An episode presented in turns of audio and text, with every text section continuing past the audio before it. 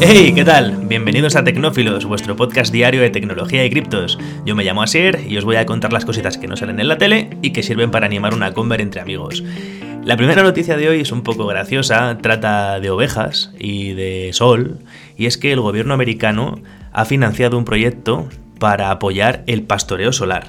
Y es que, claro, alguien se ha dado cuenta de que una granja solar y una granja de ovejas, pues su ubicación es prácticamente la misma.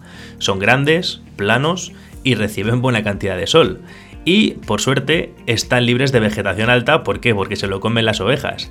Así que el gobierno americano está impulsando una iniciativa para que los propietarios de terrenos con granjas solares paguen a los ganaderos que tienen ovejas para que se metan dentro de las granjas solares a comerse la hierba y así no tener que usar pesticidas, maquinaria que haga ruido o que consuma combustible y que además es por lo visto es difícil llegar a las partes bajas de los de las placas solares. Así que nada, os dejo la foto en el enlace del podcast porque es bastante gracioso ver allá las ovejas comiendo o pastando al lado de las placas solares.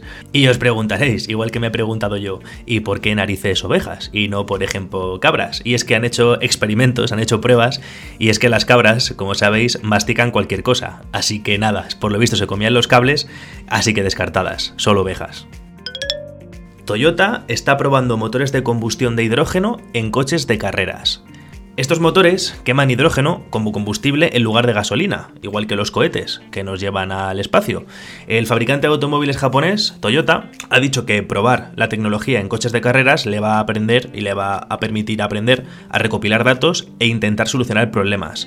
Quiero dejar claro, quiero clarificar, yo lo, he tenido que leer, es que estos coches realmente no funcionan con pila de hidrógeno, como funciona por ejemplo el Toyota Mirai, que dedican el hidrógeno para crear electricidad para mover un motor eléctrico o un coche híbrido. No, no, estos coches queman hidrógeno igual que si fuese un motor de combustión. Dicen que estos motores necesitan ajustes mínimos con respecto a los motores de combustión convencionales, eh, que lo único que hay que cambiar son las tuberías de combustible y los sistemas de inyección. Sí que también dicen que es algo peligroso porque hay que llevar unos depósitos bastante grandes, lo que es debajo del asiento del conductor y del copiloto, pero que claro, que de momento no ha habido accidentes y que la infraestructura para cargar hidrógeno en Japón es bastante grande y que tampoco ha habido accidentes de importancia. Así que dicen que van a aplicar todo lo que aprendan en competición en los coches de calle. Se espera que mínimo tarden 10 años.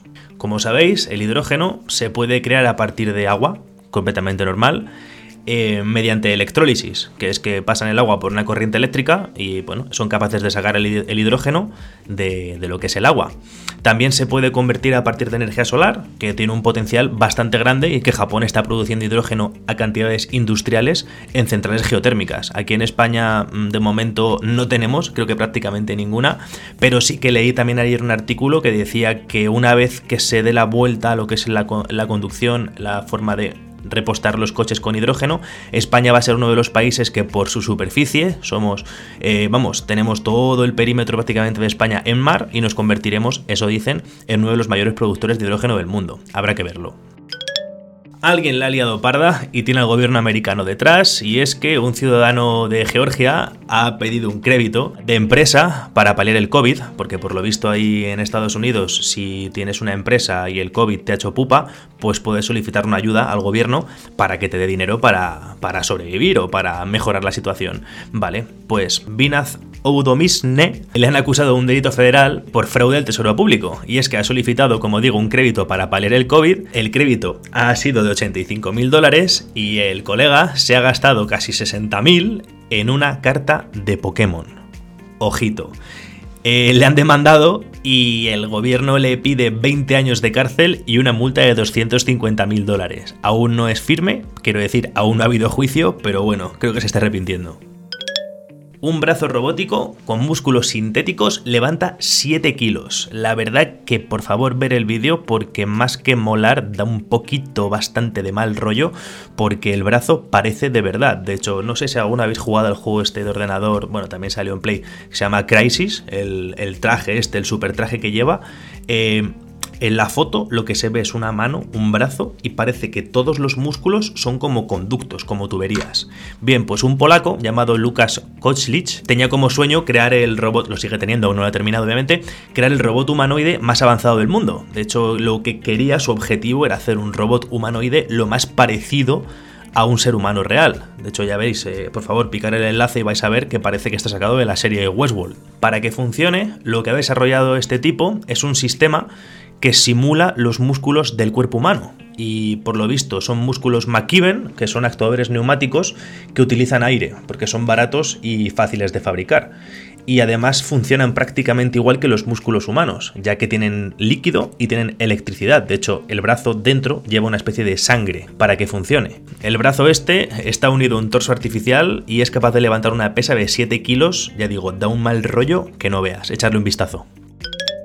Tesla, el fabricante de coches eléctricos, trabaja con un montón de proveedores, como LG o CATL, para fabricar sus baterías, pero ha llegado Panasonic y ha dicho que va a trabajar en exclusiva con Tesla y ha presentado unas baterías que van a ser capaces de almacenar 5 veces más energía y 6 veces más de potencia.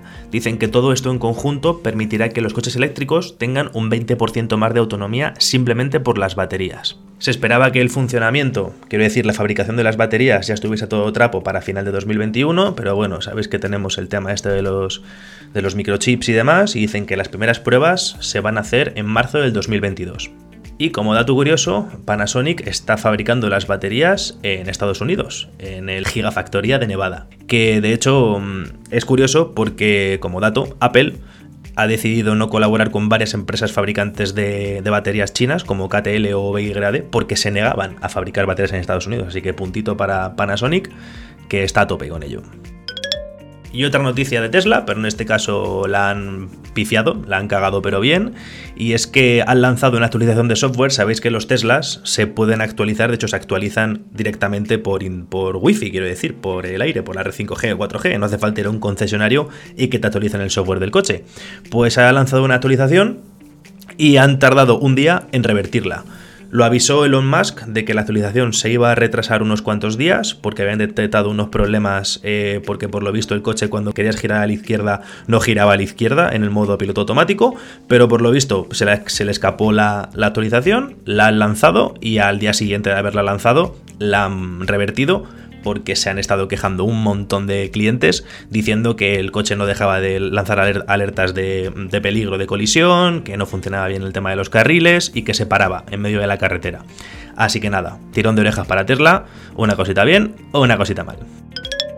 Se filtran imágenes del nuevo Sony Xperia Pro ojo, con un sensor de una pulgada. Que esto puede no deciros mucho, pero si estuvieses viendo la foto del móvil, como estoy viendo yo, la foto del, móvil nuevo, quiero decir, eh, tiene una pedazo de lente en la parte de atrás que parece, yo qué sé, una GoPro. O sea, es algo bestial. El teléfono se va a presentar mañana, pero bueno, se han filtrado las imágenes en muy buena calidad, así que parece que las han tomado prestadas de la propia página web de Sony. En la foto se puede ver que tiene tres cámaras más. Obviamente no se ha filtrado nada absolutamente aparte de, de esta foto. Sí que, se, sí que se han filtrado un poco las especificaciones de la cámara, esta gigante que lleva el teléfono, pero de las otras tres no se ha dicho nada. Y también se han filtrado que va a venir con un montón de accesorios para poder usarlo como una cámara profesional, para poder comprar una pantalla y conectarla por el USB tipo C y un micrófono externo, como si fuese realmente una cámara de cine. Y también se ha filtrado que se van a incluir todas las funcionalidades que tienen las cámaras de fotos Sony Alpha, que son las caras, caras, caras, caras de narices. Así que nada, habrá que esperar a mañana para. Bueno, para mañana, para hoy, porque esto lo estaréis escuchando el martes eh, sobre el resto de los detalles del móvil y se espera que no sea nada barato porque el predecesor costaba 2.500 dólares, así que se espera que sea más o menos igual, por el estilo. Científicos de la Universidad de Hong Kong han presentado, han desarrollado un sistema para poder imprimir en 3D con titanio.